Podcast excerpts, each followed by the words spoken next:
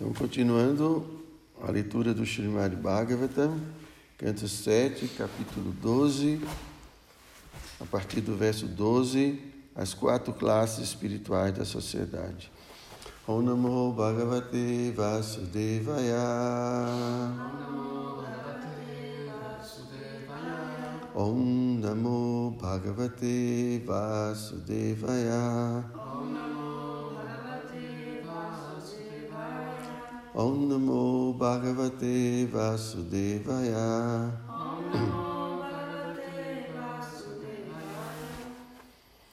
Om Namo Bhagavate marda istri Avale Khamisham madhu isragandha lepalam karams chajayu ye brihad vrataha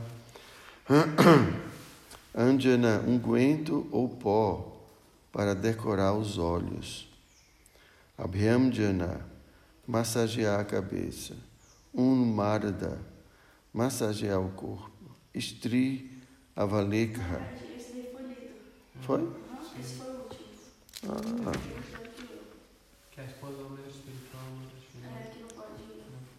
que tem que restringir todas as atividades. Os brahmacharis e grihastas que aceitaram o voto de celibato acima não devem praticar o seguinte. Lido então. Ok. Ah, foi no dia que eu faltei. Então, verso 13 e 14. Então, vou ler diretamente a tradução e o significado que foram dados por sua divina graça, Srila Prabhupada. De acordo com as regras e regulações acima mencionadas, quem for duas vezes nascido, a saber, Brahmana, Kshatriya ou Vaishya, deverá residir no Gurukula e ficar aos cuidados do mestre espiritual. Lá, de acordo com a sua habilidade e poder de estudo, ele deverá estudar e aprender todos os textos védicos, juntamente com seus suplementos e os Upanishads. Se for possível, o estudante ou discípulo deve recompensar o mestre espiritual com a remuneração por este estipulada. E então, seguindo a ordem do mestre espiritual, o discípulo deve partir e aceitar um dos outros ashramas, o Grihasha Ashram, Vanaprastha Ashram ou Sannyasa Ashram, que ele desejar. Então vamos ao significado. É claro que para estudar os Vedas e compreendê-los é preciso alguma inteligência especial.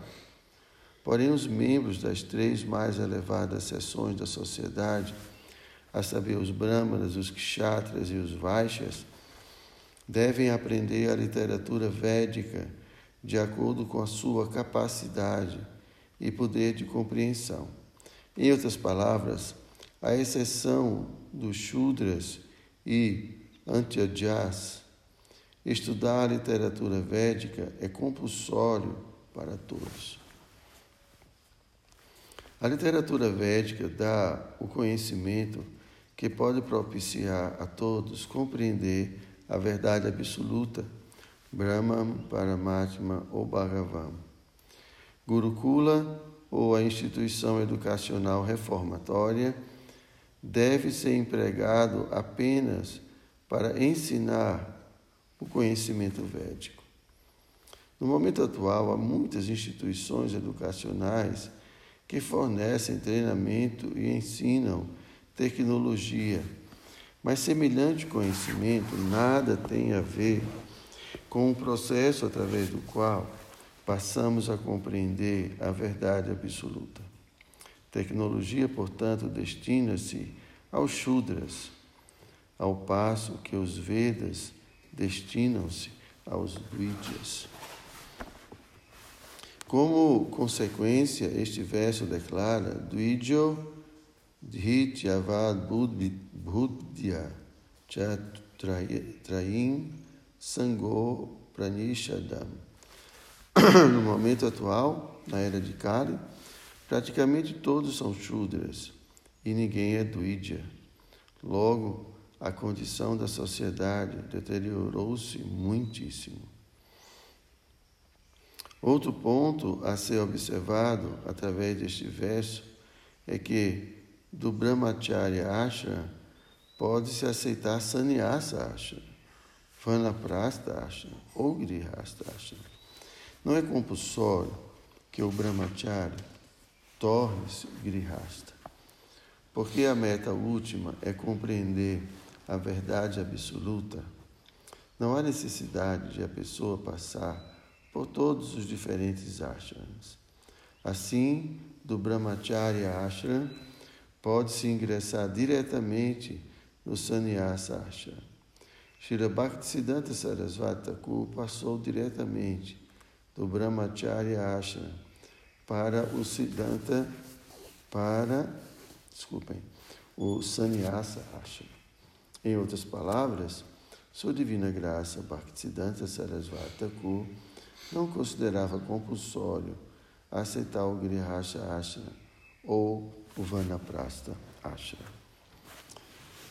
होमज्ञानतिमिरन्दस्य ज्ञानं जन शलाकया चक्षुमिलितं येन तस्मै श्रीगुरवे नमः श्रीचैतन्यमनोभीष्टं स्तप्तं येन भूतले स्वयं रूपकदा मह्यं ददाति स्वापदं चिकं नमो विष्णुपदाय कृष्णपृष्ठाय भूतले श्रीमधुरी दयानंद गोस्वामी नमिनी नमो विष्णु पदाय Krishna Srimad Bhaktivedanta Swamini Dinamina Vamchaka Upatarugishya Kipasini Vyayivacha Patitanam Pavanibhyo Vaishnavibhyo Namo Namaha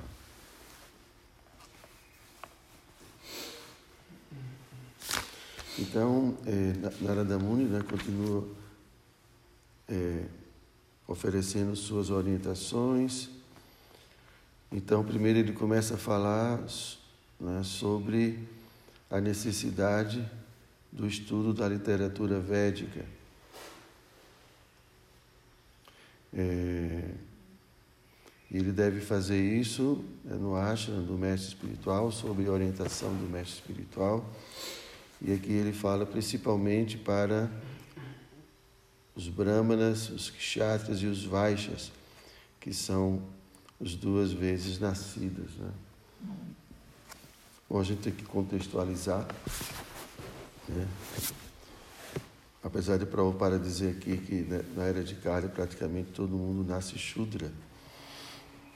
E interessante aqui que a, pelo menos o conceito que Prabhupada trabalha aqui, o significado, né? Prabhupada fala que uma pessoa que não está interessada em autorrealização é o Shudra.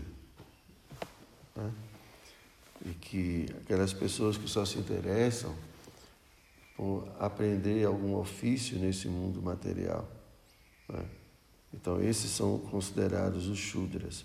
Então, não é que um Brahmana ele não vá aprender também uh, ofícios né?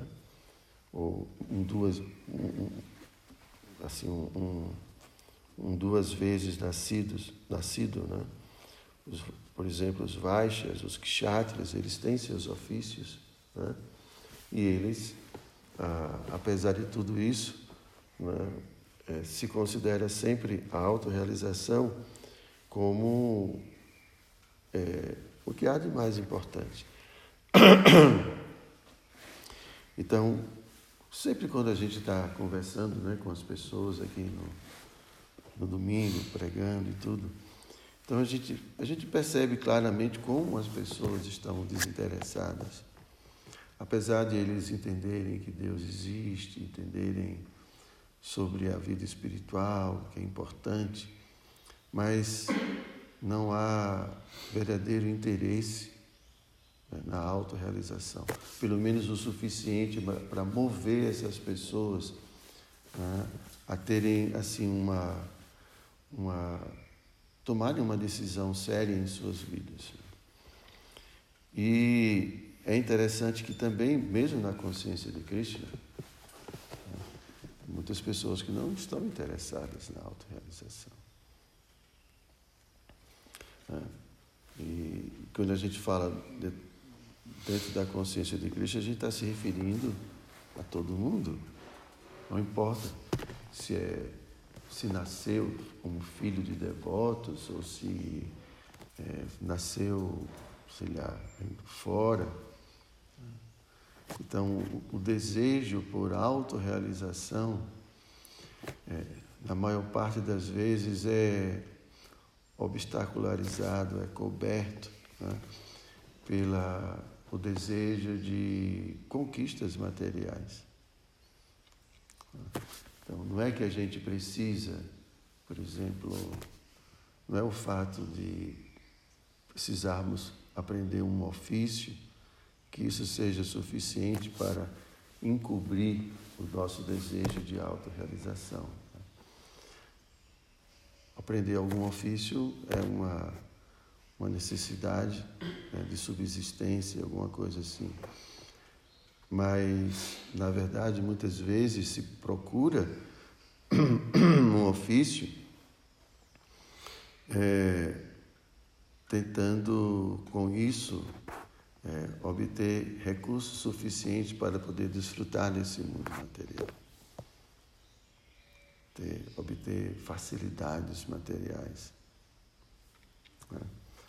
Então, quando a gente vê a história, né, a história dos grandes Vaishnavas, e não só dos grandes Vaishnavas, mesmo dos grandes santos, né? ontem eu estava assistindo a, a, vida de um desses profetas, né? eu sempre gosto de assistir, conhecer um pouco, né? A gente sempre está pregando para muitas pessoas. Se eu não me engano, foi, foi de Elias. Como é o nome? Elias, profeta Elias, se eu não me engano. E naquela época né, do Antigo Testamento existiam muitos profetas.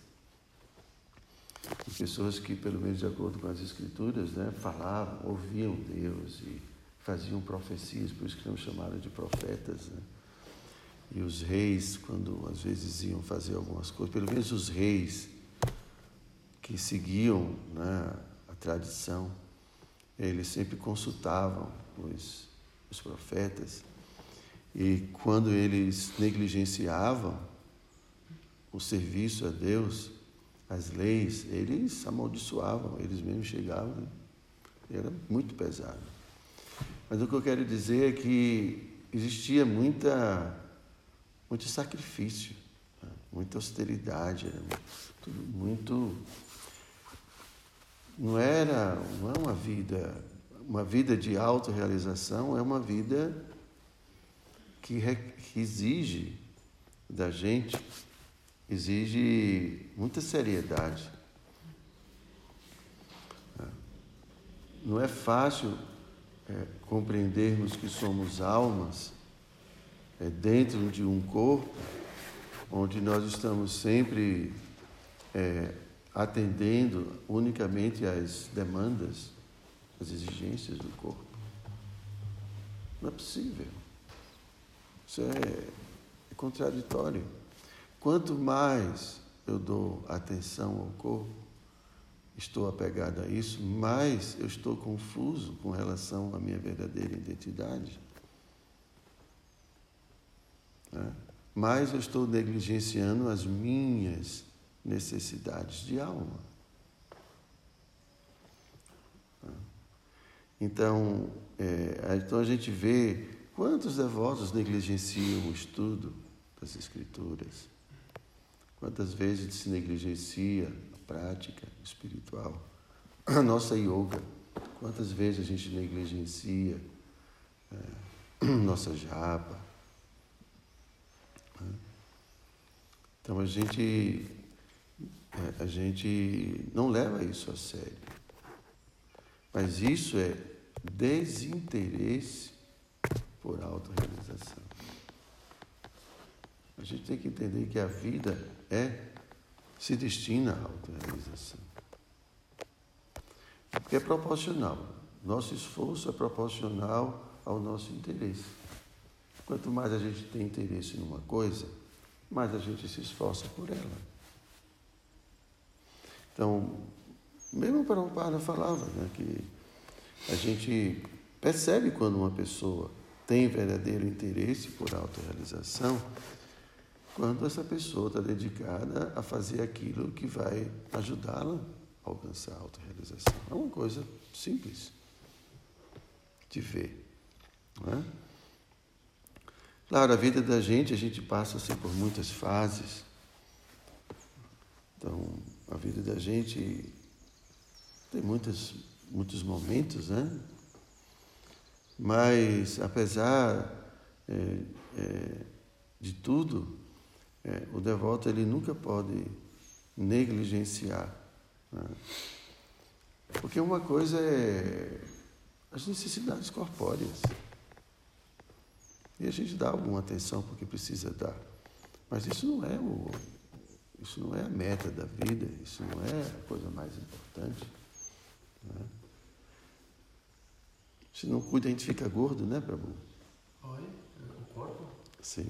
Tem que ficar gordo? Não. Se a gente não cuida, a gente está sempre fazendo regime, né? Não é o problema não é falta de alimento, o problema é que a gente come muito. O problema não é escassez, porque não há escassez. Né? Então aqui é, Narada Muni está falando que a gente precisa compreender os textos védicos. E o discípulo deve partir e aceitar um. Bom, quando ele está preparado. Então, esse era, o, esse era o programa, era o programa da cultura védica. Né? Então, a criança ia para a escola, que era o Gurukula. E ali ia aprender tudo. A gente já falou sobre isso, né? aprender uma vida, como se viver uma vida virtuosa, ali aprender a cultivar, aprender a, a, a humildade, aprender honestidade, aprender o controle dos sentidos. Então, todas essas coisas são necessárias para a nossa vida. A primeira coisa que se aprende é isso.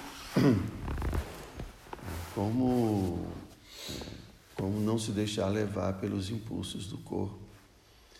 Né? Para poder, é como o Rupa Goswami fala no Padeshamrita, primeira orientação é que a gente precisa ter domínio sobre os impulsos, porque senão esses impulsos vão levar a gente para onde quer que eles queiram. Isso não é o processo. Né? Então a gente tem que aprender, isso se aprende no Gurukula. Né? E não só aprender a, a, é, é criar toda uma condição favorável à autorrealização.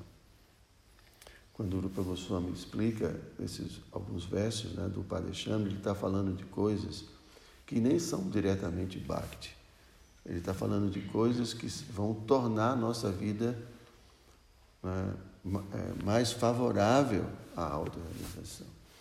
E uma das, uma das, uma das coisas que são favoráveis e que é necessário é o controle dos impulsos. Porque senão a gente vai se envolver em atividades que são desfavoráveis. Atyahara, a gente vai consumir mais do que o necessário. E consumir não é só consumir com a boca, a gente consome com os olhos, a gente consome com os ouvidos, a gente consome com todos os nossos sentidos. Então, a gente vai começar a, a dar muita atenção aos sentidos materiais, porque a gente não tem controle, então os sentidos é quem determinam tudo. Né? E assim por diante, praiaça, a gente vai se, vai se dedicar um esforço muito grande para coisas mundanas, porque os sentidos estão exigindo, então eu vou ter que trabalhar muito para dar tudo isso que os sentidos querem. Eu vou me envolver com prajalpa, porque a minha cabeça vai estar cheia de prajalpa, cheia de coisas que não tem nada a ver com autorrealização. Então eu vou estar falando de qualquer coisa, de política mundana, de tudo. Fofocando, brigando, usando nossa fala para criticar, para ofender, para tantas coisas. Tudo desfavorável à vida espiritual. Por isso que ele fala, destrói a vida espiritual. Fazer tudo só por fazer, sem estar realmente interessado no avanço espiritual. Né? E aí se associa com pessoas mundanas, porque eu quero coisas mundanas, eu tenho que estar associado com, com quem está produzindo essas coisas. E cobiça, desejos materiais. Então, isso são coisas que a gente vê na nossa vida. E essas coisas são desfavoráveis à autorrealização. Essas coisas destroem parte. Muito diferente do terceiro verso, quando ele vai falar. Né? Ele tem entusiasmo, confiança, paciência. Tudo são virtudes que são favoráveis. Tem que ter muita paciência. Não vai ser do dia para a noite. Não é, não é. Krishna vai. Porque a gente tem. Krishna vai trabalhar muito para mudar o nosso coração. E a gente não muda o coração assim rapidamente. Tem coisas no coração da gente que a gente nem sabe que existe. Então, serão necessárias várias situações necessário que Pátria que apareça na vida da gente para despertar nossa ira, ou despertar nossa luxúria, despertar alguma coisa. Muitas situações vão acontecer para que essas coisas saiam do coração. E a gente possa identificar e a gente possa trabalhar essas coisas e poder superar essas coisas. Então, isso é, é isso é vida espiritual. Então vai precisar de muita paciência, vai precisar de muita confiança. Porque se a gente não tem confiança, a gente vai desistir. Ah, é muito ruim, dói muito, eu estou sofrendo muito, não quero mais. Desiste da vida espiritual. Porque a gente não confia em Cristo, a gente não confia no processo. Ou a gente desconhece como funciona. Ele estava falando né, desses profetas, só dando exemplo. Muitos foram testados, muitos testes. Mesmo Prabhupada. Não é fácil.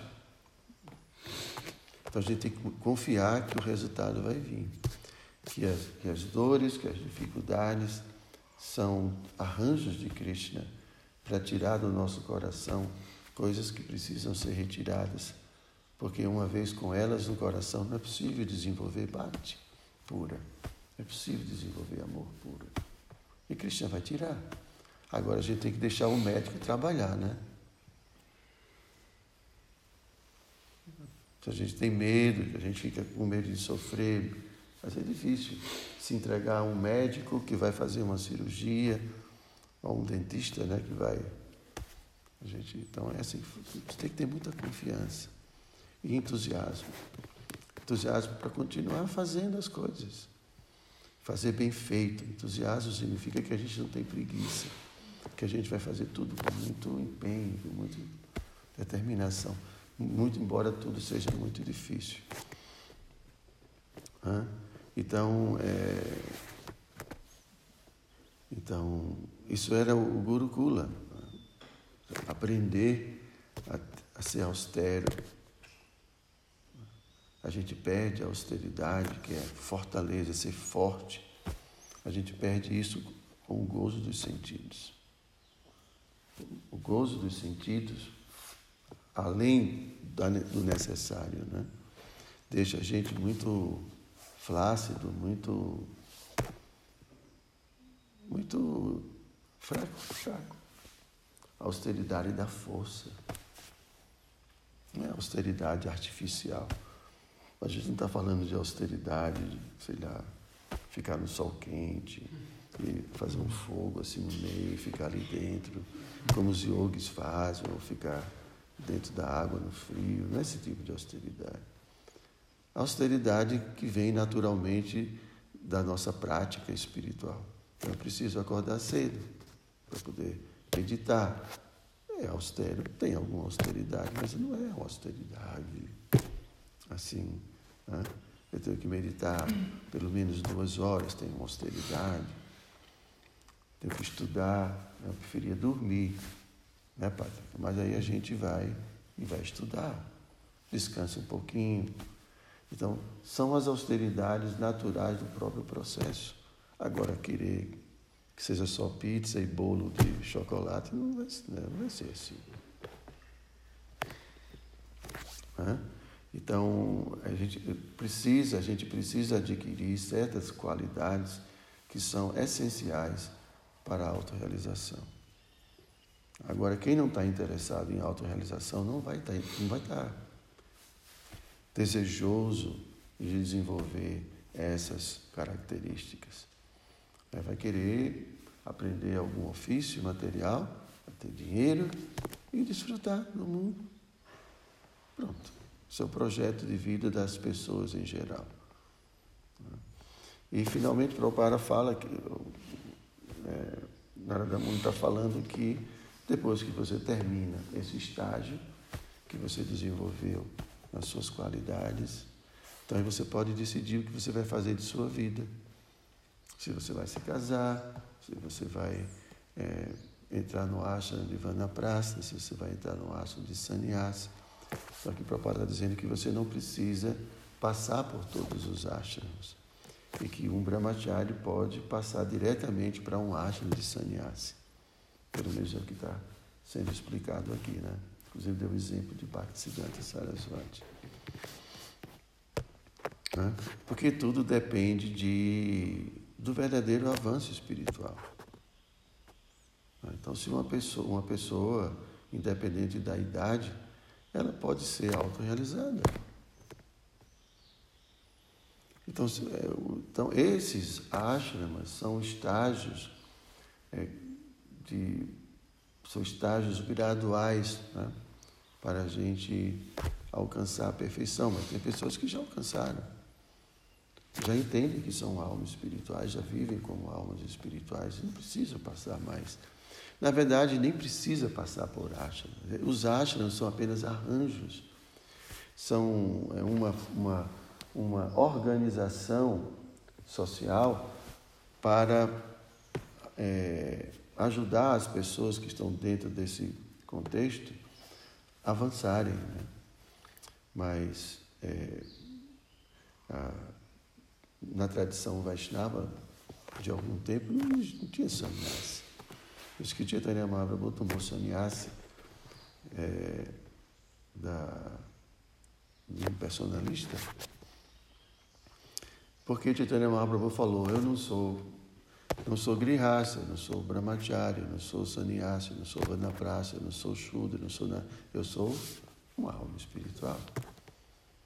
Então, na nossa tradição, é, mesmo esses ashras, tudo isso é maia, é uma ilusão que nós não somos, porque a gente pode também se identificar, né? criar mais uma ilusão. Eu sou um sannyasi. Não, eu sou uma alma. Assim como a gente pode pensar, eu sou uma mulher, eu sou um homem, eu sou isso, eu sou aquilo. Nós não somos nada disso. Então, é, mas como é necessário toda uma organização, como é necessário tempo, então se, se, se fez esse arranjo, se fez esse arranjo de dividir a sociedade de acordo com a capacidade, as aptidões das pessoas, deveres, para regular a vida dessas pessoas. Então elas estão ali, porque se ficar livre, não dá. Tudo organizado. Mas um Vaishnava está assim, um Vaishnava, Vaishnava, não é quem está praticando, um Vaishnava situado na posição transcendental, ele não se identifica com ashrams, nem com varnas, nada disso. Ele se identifica com a sua verdadeira existência, que é espiritual. Golpe, Bhaktu, Pada, Kamalayo, Dasa, Nudasa, Putitanyamala. Nós somos um servo dos servos dos servos das golpes. Essa é a nossa posição. Isso é, isso é a, a com que nós deveríamos estar nos identificando. Porque é, a nossa identidade define o que nós vamos fazer. A nossa identidade define o que a gente vai fazer. Então, se eu acredito que sou mulher, eu vou agir como mulher. Se eu acredito que sou homem, eu vou agir como homem. A gente é forçado a agir de acordo com o que a gente acredita que somos. Então, se internamente, né, você, mesmo dentro de um corpo masculino, se você realiza que você não é masculino, mas você é um ser espiritual, é, já foi falado isso aqui anteriormente, né?